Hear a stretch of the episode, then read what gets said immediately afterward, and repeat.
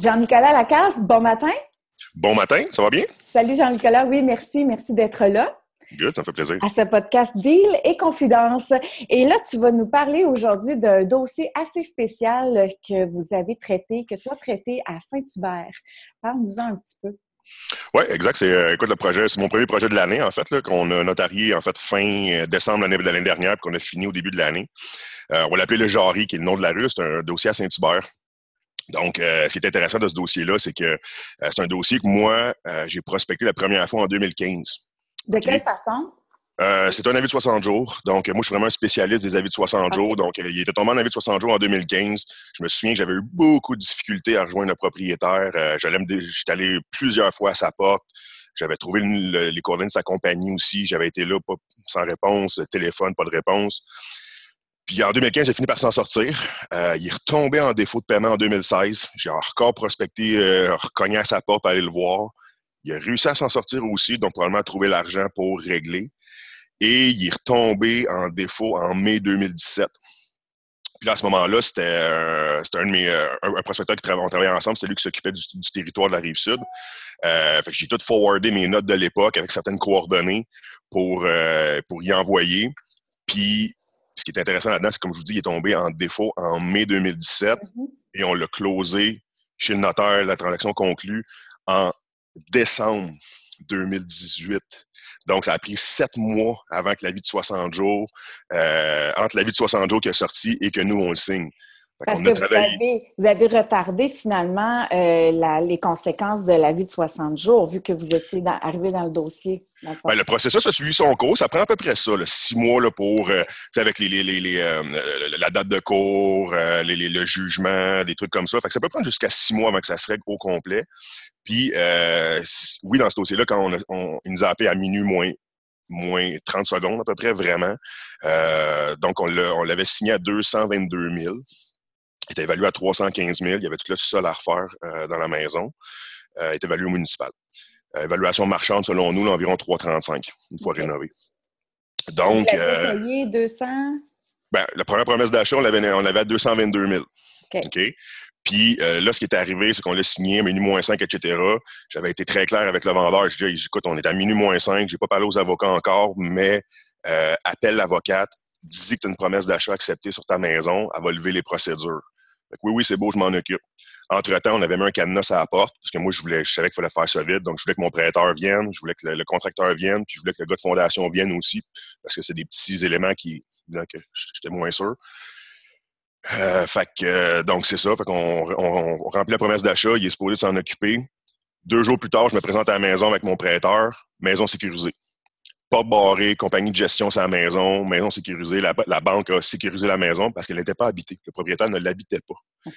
Donc, euh, moi, panique, appelle le gars. Je dis, qu'est-ce qui est arrivé? Ah, je ne l'ai pas appelé, je l'ai pas appelé, je l'ai oublié. Appelle l'avocate. J'ai envoyé ma promesse d'achat. Elle me dit, écoute, c'était signé avant, fait que oui, c'est correct, je, te laisse du temps, j'arrête les procédures. En fait, excuse-moi, il a fallu que le propriétaire il dise ça, parce que moi, je ne pouvais pas parler directement à l'avocat, je n'étais pas un tiers impliqué encore. il m'a donné, la, il m'a donné la, il a appelé pour coordonner, le, propriétaire il a appelé pour coordonner tout ça. J'ai parlé à l'avocate, elle m'a dit, écoute, garde, il est sur le coin de mon bureau, j'ai rien qu'à l'envoyer, puis c'est réglé. Là. Fait qu'elle m'a laissé deux semaines. Je te laisse deux semaines pour lever tes conditions. La seule condition que j'avais, c'était le financement. Fait que euh, elle m'a débarré à la maison, fait que j'y étais avec mes gars puis tout. Et suite à ça, j'ai renégocié à la baisse à 205 000 le prix d'achat. Oh. Parce que là, il y avait des problèmes de fondation. Puis le propriétaire était complètement squeezé. Il Il avait plus accès à sa maison. Il n'y avait plus d'autres vendeurs, d'acheteurs dans le pipeline. J'étais la seule personne possible.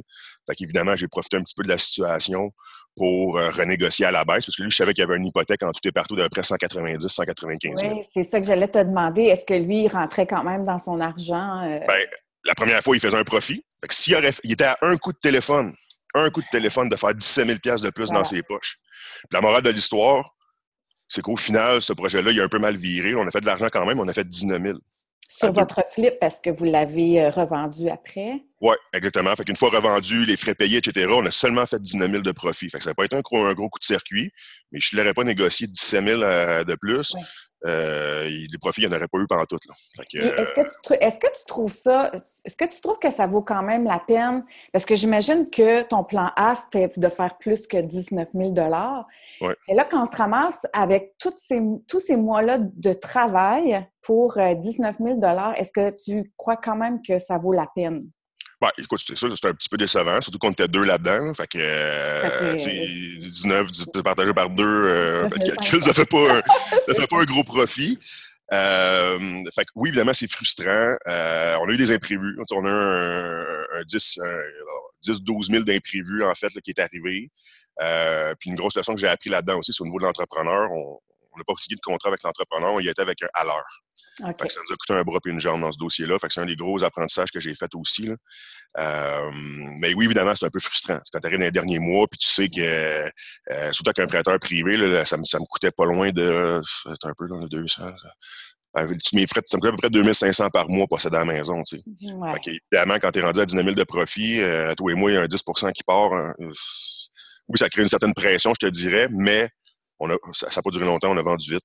Fait que, euh, on a notarié en décembre. En février, la maison était finie. On l'a mis sur le marché en février. Mars, on a fait des portes ouvertes à tous les fins de semaine. Puis je pense que ça s'est vendu en cinq ou six semaines, quelque chose comme ça. Fait qu'on a été chanceux. Avec du proprio. Ouais, on était bien chanceux, on était bien contents. Puis dis-moi, en tout et partout, là, combien ça fait de suivi, ça? On, va dire, euh, peut-être pas depuis 2015, là, mais. oui, mais c'est ça, je t'aurais dit euh, une cinquantaine, tu sais, à ce ah, point-là. Mais si on regarde, mettons, en 2017, là, donc, euh, évidemment, mon prospecteur qui était dans le coin, euh, qui travaillait avec moi dans ce secteur-là, il a été plusieurs fois. Jusqu'à temps qu'il tombe sur sa conjointe, une heure de dîner, qui allait là pour fumer, euh, juste pour checker la maison. Fait qu'il a réussi à, rentrer en contact avec elle. C'est à partir de là que ça a comme plus déboulé. après ça, nous, on l'a appelé à plusieurs reprises pour le signer la première fois à 2,22, mais ça, ça a quand même bien été. Puis après ça, dans le brouhaha qui est arrivé avec la banque, etc., ça avait que ça a été super compliqué parce que lui, évidemment, il se sentait chaudé. Là, il voulait pas, il voulait pas dropper de 17 000, mais en même temps, je veux dire, euh, moi, j'avais une soumission de gars de fondation. Fait que j'avais quand même des, euh, des, raisons de leur négocier. Mm-hmm. euh, fait que ça avait que ça a été un, une étape difficile. Je te dirais qu'il y a eu plusieurs suivis, coups de téléphone, etc. Fait que, écoute, m'a dire 20 et plus. M'a dire 20 et plus là, parce que c'est un dossier qu'on a fait beaucoup, beaucoup, beaucoup de suivis, que ce soit en porte-à-porte, que ce soit au téléphone, que ce soit mm-hmm. par Facebook aussi. Une année, j'essayais par tous les moyens de leur rejoindre, Facebook, texto. Euh, à sa compagnie. J'étais à sa shop euh, une couple de fois aussi. Fait que, euh, Puis dis-moi, Jean-Nicolas, toi, ta méthode d'analyse pour savoir Ah ben celle-là, là, je veux, je veux vraiment l'avoir, cette maison-là. Ça serait un, bon potentiel pour mon flip. C'est quoi que tu regardes? Bien, évidemment, ben, c'est, moi, je vais, dire, les comparables. je sais qu'à à, ce prix-là, je l'ai payé avec les Renault. Euh, j'avais beaucoup d'espace. Là, évidemment, 205 000 prix d'achat. Euh, là, on a prévu 70 000 de Renault. Finalement, on a mis plus 100 000. Euh, puis, j'étais évalué à 3,17 si ma mémoire est bonne. Puis, je savais que les comparables dans le secteur se vendaient autour de 3,35 à peu près. 3,30 à 3,45 à peu près. Puis la maison, elle avait vraiment un cachet particulier. Là. Il y avait une rallonge qui avait été faite sous forme d'une verrière un peu. Fait que c'est tout vitré. C'est une belle rallonge au niveau de la salle à manger. Fait que c'était vraiment... Euh, ça, j'avais, j'ai misé là-dessus. Donc, c'était Saint-Hubert, donc une première couronne. Fait que je savais que c'était, un bon emplacement. Deux, la maison, elle avait un cachet particulier. Trois, il y avait un immense garage séparé de la maison. Un immense garage. C'était un gros, gros plus. Il y avait un parc en arrière, donc pas de voisin en arrière, un autre plus. Puis pourquoi, je vais faire un lien avec ce que j'ai dit tantôt, pourquoi j'ai pris mon contracteur à l'heure là-dedans, c'est que souvent, je faisais, je, quand je fais mes projets, je mets une pancarte à vendre jour 1. Tout de suite, oui. Tout de suite, puis, je puis moi, j'étais avec le gros garage, l'emplacement, je suis sûr qu'on va rembourser un contracteur qui va vouloir venir l'habiter. On met la pancarte tout de suite, je commence les rénaux en payant mes gars à la semaine, puis la, une promesse d'achat qui va débarquer, on arrête tout, puis on vend tel quête. On, vend où ce qu'on est rendu, tu sais. C'est jamais arrivé. Fait que, euh, fait que c'est pour ça que là, une semaine passe, une semaine se passe, on continue avec l'entrepreneur. Mais là, charger à l'heure, ça m'a coûté très cher, beaucoup plus cher. Puis euh, ça affecte un petit peu, un petit peu les, le profit final avec les imprévus aussi. Fait OK. Puis au niveau des, des euh, de, la, de, la, vérification diligente, qu'est-ce que tu fais, toi, euh, au niveau de ces étapes-là? Ben, on l'avait visité. En fait, au début, on était, trois là-dedans. Fait y avait moi, mon partenaire Olivier Lepage, puis il y avait aussi mon, le prospecteur du secteur, Dimitar. Euh, eux n'étaient pas intéressés à faire le projet, puis il n'y avait pas de, liquidité à ce moment-là. Donc, je leur ai racheté la promesse d'achat. Donc, je leur ai donné un, montant pour, que je, moi, je la ramasse toute seule. J'ai fait le projet en partenariat avec un, autre investisseur que lui aussi avait beaucoup de mise. De, il, y avait, il, y avait, de l'argent nécessaire pour. Il y avait 50 000 nécessaires pour faire les rénaux puis partir le projet. Donc, euh, fait évidemment, nous, nous tenons le visiter une fois, deux fois. Après ça, j'ai amené mon prêteur, qui, est également un évaluateur agréé. Fait que lui, quand il me dit, ben oui, écoute, c'est beau, je te passe l'argent. Fait qu'en partant, ça me, ça me rassure. Je veux dire, quand j'ai des. Tu sais, quand, quand tu as un deal, finalement, c'est quelque chose que je dis souvent euh, aux gens que, que, je forme en immobilier.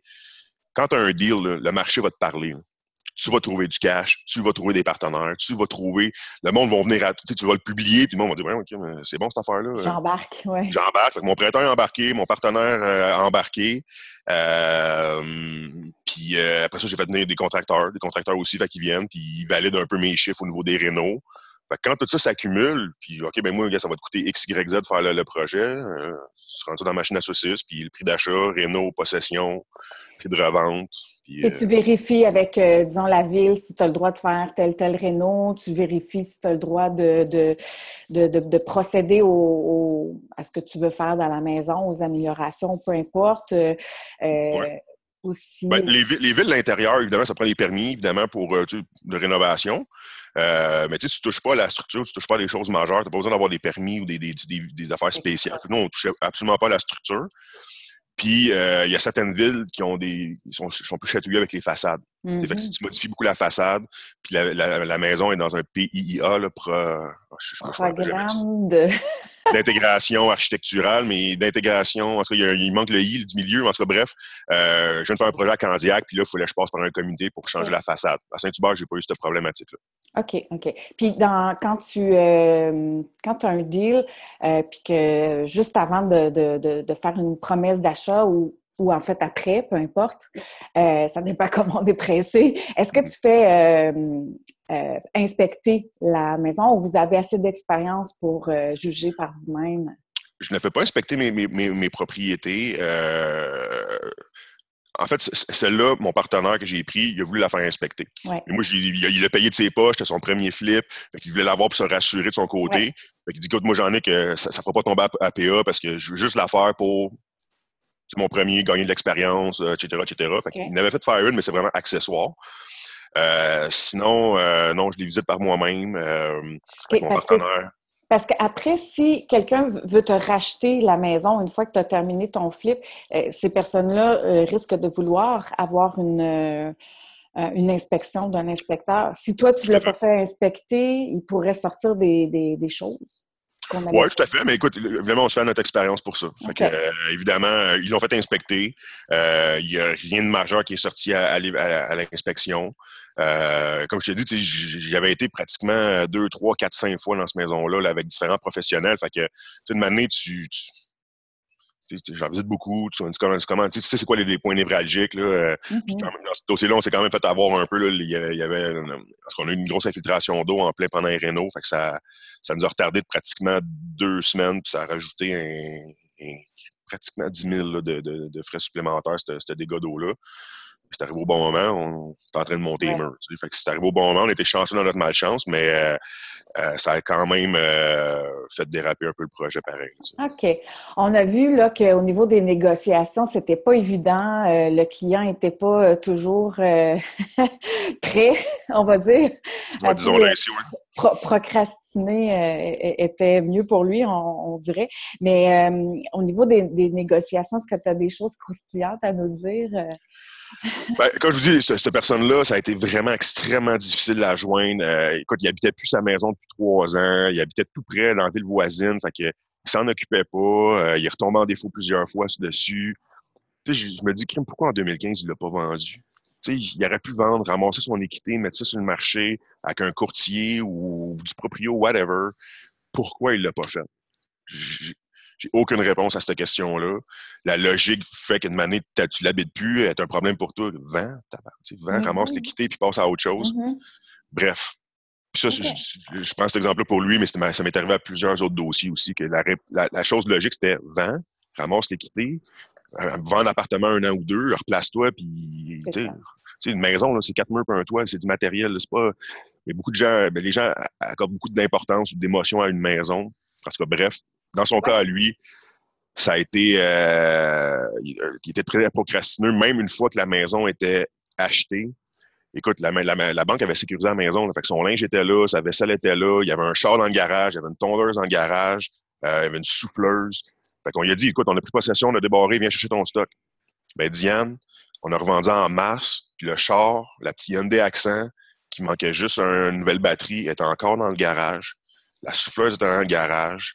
Il n'est jamais venu s'en occuper. Il a fallu qu'on pousse le char dans la rue, puis que finalement, les voisins fassent une plainte à la police parce que le char était dans la rue depuis, un mois. Ils ont toué le char, puis je ne sais plus ce qui est arrivé avec ça, mais je veux dire. C'est assez cocasse. Ben, il n'y a rien qui explique ça, logiquement. Je veux dire, une année, tu sais, la souffleuse, je l'ai gardée là, chez nous. Je vais m'en servir cette année. Là. Euh, tu sais, je, je comprends pas. je comprends il, y a des personnalités, il y a des personnalités probablement qui sont comme ça, puis ils sont comme ça euh, dans leur vie. Euh, peut-être qu'ils étaient comme ça dans sa vie professionnelle, dans sa vie personnelle. fait que, c'est sûr. C'est sûr que ça, il y, avait, il y a une problématique. En tout cas, bref, évidemment, nous, ça nous a, ça nous a, ça nous a je ne veux pas dire servi, là, je ne veux, veux, pas abuser du monsieur, mais je veux dire, évidemment, c'est des scénarios de même que, dans le fond, que, que moi, je recherche, là, des, des situations problématiques comme ça.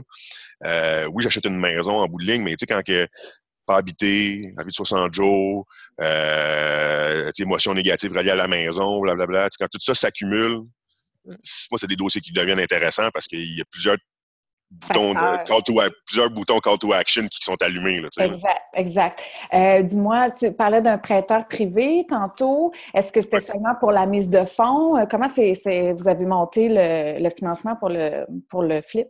Oui, exact. Ben, en fait, c'était pour, la, pour le, projet au complet. Fait que j'ai, en fait, on a signé à 205 000, puis mon prêteur euh, nous avait prêté 200. Il était trois ah. là-dedans, donc il m'a prêté 200 000, fait que pratiquement 90% 95 là, du, du, prix d'achat.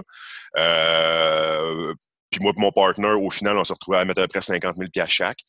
Euh, c'est ça. Fait qu'on était deux là-dedans. Moi, tout ça, j'avais pas assez d'argent. Moi, j'avais peut-être un 50 000 de disponible.